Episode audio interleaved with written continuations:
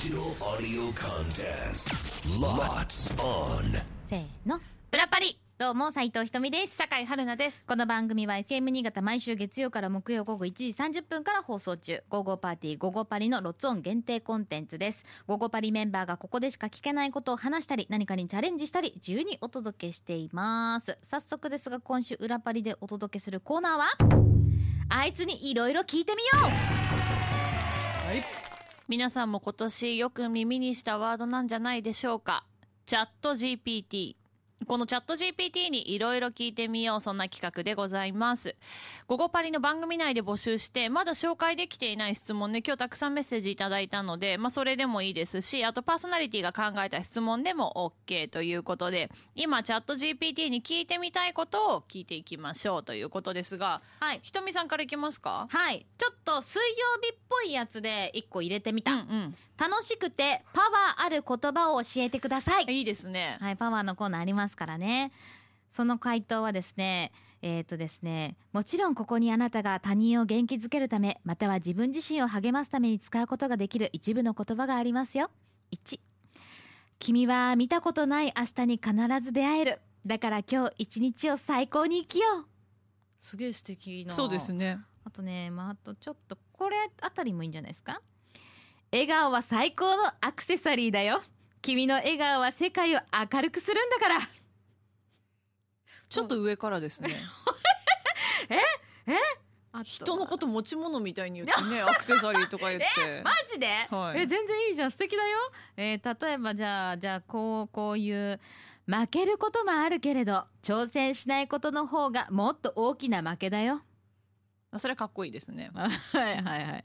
あとは、うーんとね、これは君は今ここにいる。それはとっても価値があることだよ。一秒一秒大切に生きていこう。ちょっとあの、しっかり重めのやつですね。いろんなパターン出してくるんですね。そうそういくつかバージョンは。ただまあ今回使ってみて分かったのが、チャット GPT 先生はめちゃくちゃ真面目ってことなんですよ。そうなんですよ。そう思った。まあそりゃそうだ、ここでフランクで来られたらもううちらの存在意義になってきますもんね。うん。だから質問の仕方っていうのか、こっちが砕けていけば砕けてくれるのかもしれないけど、なんか入力の仕方でもだいぶ変わるうん、だよね。一回聞いて、多分もっとカジュアルにしてほしかったら、こうもっと楽しい感じにとか、もっと可愛くとか、具体的に聞いていくと、こう変化がうんうんうん見られていくんですけど、ちょうど今日ね、番組でひとみさんがまあ11月8日、うん。立冬うんという話をしてましたので、私はね、ちょっとそれについて聞いてみました。うん。あなたはラジオパーソナリティです。立冬についてリスナーに説明してみてください。うん。というふうに聞いてみました。はい。スタートいきます。さあ皆さん、いつもお付き合いいただきありがとうございます。あなたのナビゲーター、チャット GPT がお送りするラジオの時間です。今日はちょっと季節感のある話題に触れてみたいと思います。それは立冬についてです。という始まりまあして、ラジオっぽい。まあ立冬聞いたことありますよね。これは十二節気の一つで1年を24に分けた季節の変わり目を表すものなんです。ちなみにこの立冬、日本で言うと大体11月7日頃に訪れるんですね。この立冬が訪れると、それは冬が始まった。つまり冬の到来を象徴する季節なんですみたいにちょっとまあ説明がバーっと入りまして。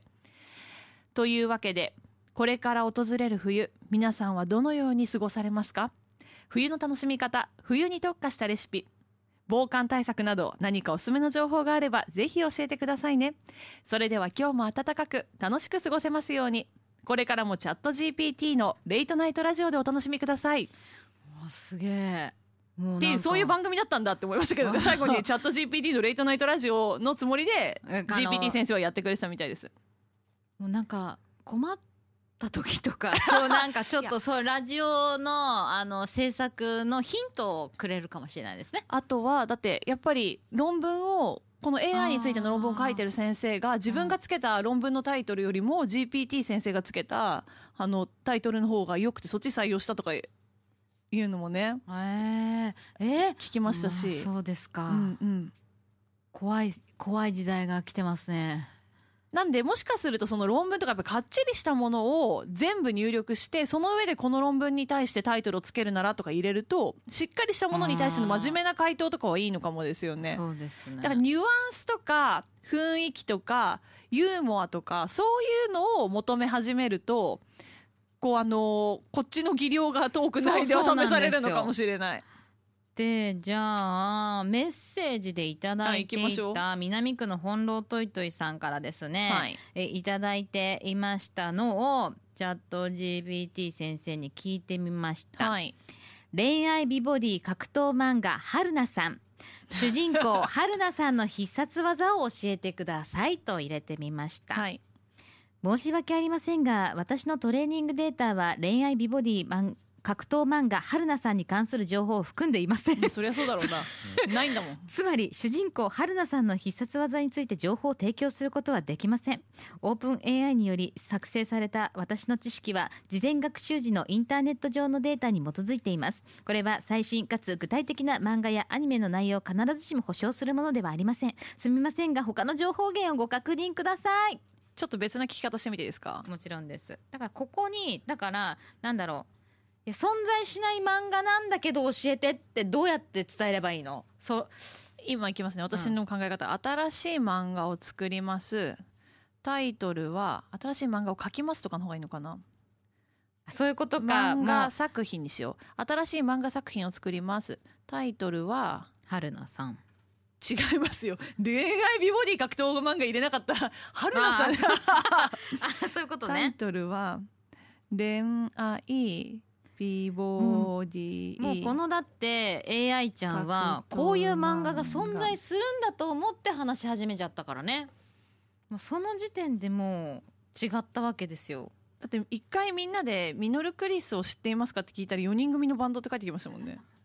ああ。そうでしたっけ？あと私さんはメロン記念日はどんなグループって言ったらももクロちゃんに変換されてさました。れてましたよね。はいすげえなって思ったけどねそれはそれで。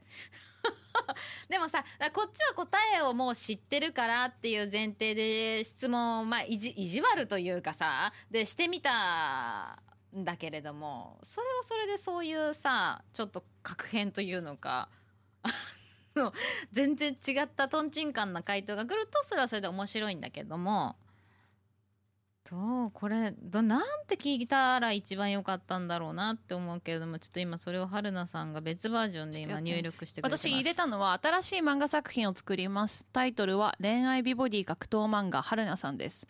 主人公は春菜さんです。この春菜さんの格闘あ必殺技の名前を考えてください。そんなに細かく入れないとダメなんそれはエキサイティングなプロジェクトに聞こえますね。春菜さんの必殺技ですね。それではカルハル襲撃はいかがでしょうか？あの彼氏の彼、まあ、彼氏彼女のに春菜の春。にあのサッカー週休の週蹴るうん。に攻撃の劇。あこれは彼氏への春菜さんの熱い思いを組み合わせた。彼氏いねえけどな。春から始まるという必殺技です。あ恋愛美ボディ格闘というジャンルをの魅力を最大限に引き出し春菜さんのキャラクターも象徴する名前となっていますこの必殺技で春菜さんがライバルたちを倒しながら恋愛と美ボディの道を突き進んでいく様子がすでに目に浮かびますね。ということで。なるあ恋彼氏いる体なのね。そうですね。いないんですよ。じゃあ彼氏がいない場合春菜さんには 春菜さんには彼氏がいない場合を教えてと。がいません。でも恋愛ってついてるからそどうしても恋はしないといけないと思いますね。必殺技は何がいいですか？そこから何かヒントを得られるかもしれないですね。私生活へのね。春菜さんには彼氏がいません。その場合の必殺技は何がいいですか？というふうに先生に今伺っています。これ彼氏いるってのは腹立つなと思いますよね。それはさ本当に。ちょっと待って。それはまあまあまあそうそうだよね。彼氏への春菜さんの熱い思いを組み合わせててもその時点からもう物語のスタートがもうここから恋愛していく話なんですよっていう。なるほど。春菜さんに彼氏はいないのですね。その設定を考慮に入れるとすると。絶吻性風客。ぜあの絶対っていう字の絶に春菜の春。うん。えっと旋風はあのうん。旋風ですね。に足。うん。客ですね。客。はいはい。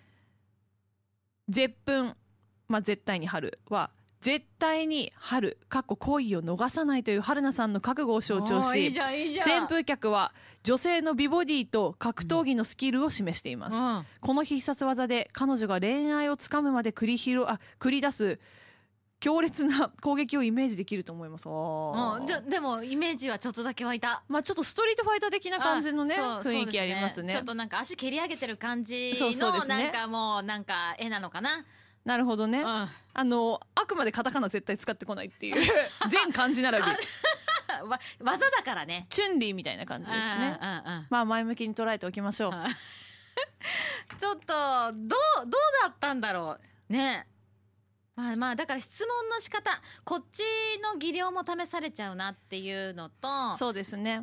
まあ。えでも設定までだから入れてあげた方がいいんですよ。そうですね。もそう。うもっと細かく。だ言えば AI だからあなたはアイドルですって言えばもうアイドルマインドガシーンセットされるからそこから入っていった方がいいわけですよねあなたはラジオパーソナリティですとかそうねそう聞きたいことに対してあとはなんかそのユーモラスな答えを求めるのは結構難しいかもしれないっていうのは今回で感じましたよね。それをさたださ面白くお願いしますみたいじゃさなんかあでも一応そうしたら帰ってきますよ。あ面白くも帰ってくる。なるほどね、うんうん。ちょっとまあ、これからというか「午後パリ」の番組内でもこのチャット GPT を使ってちょっとトークも放送もしていきたいなと思っておりますので、はい。ぜひあの番組宛てにチャット GPT に聞いてみたいこれを聞いてほしいうんなんていうものを、なのでまあ私たちもそのメッセージからそれをそのまんまあげるのかそれをまた変換してあげるのかも含めてそうですね。ちょっと考えていかないといけないんだけれども。そうですね、うんでもしかするともうその時間だけでもう間に合わなくてまた次に聞き方変えて聞いてみたりとかなるかもしれないですねかもしれないんだけれどもちょっとこれでねなんかトーク遊んでいけたらなって思っておりますので、ぜひお付き合いいただければと思っております。さあそんな私たちがお届けしています「ゴーゴーパーティーゴーゴーパリ」は FM 新潟毎週月曜から木曜午後1時30分から午後3時46分まで生放送しておりますのでぜひ聞いてください。裏パリここまでのお相手は斉藤ひとみと酒井春菜でした。バイバイ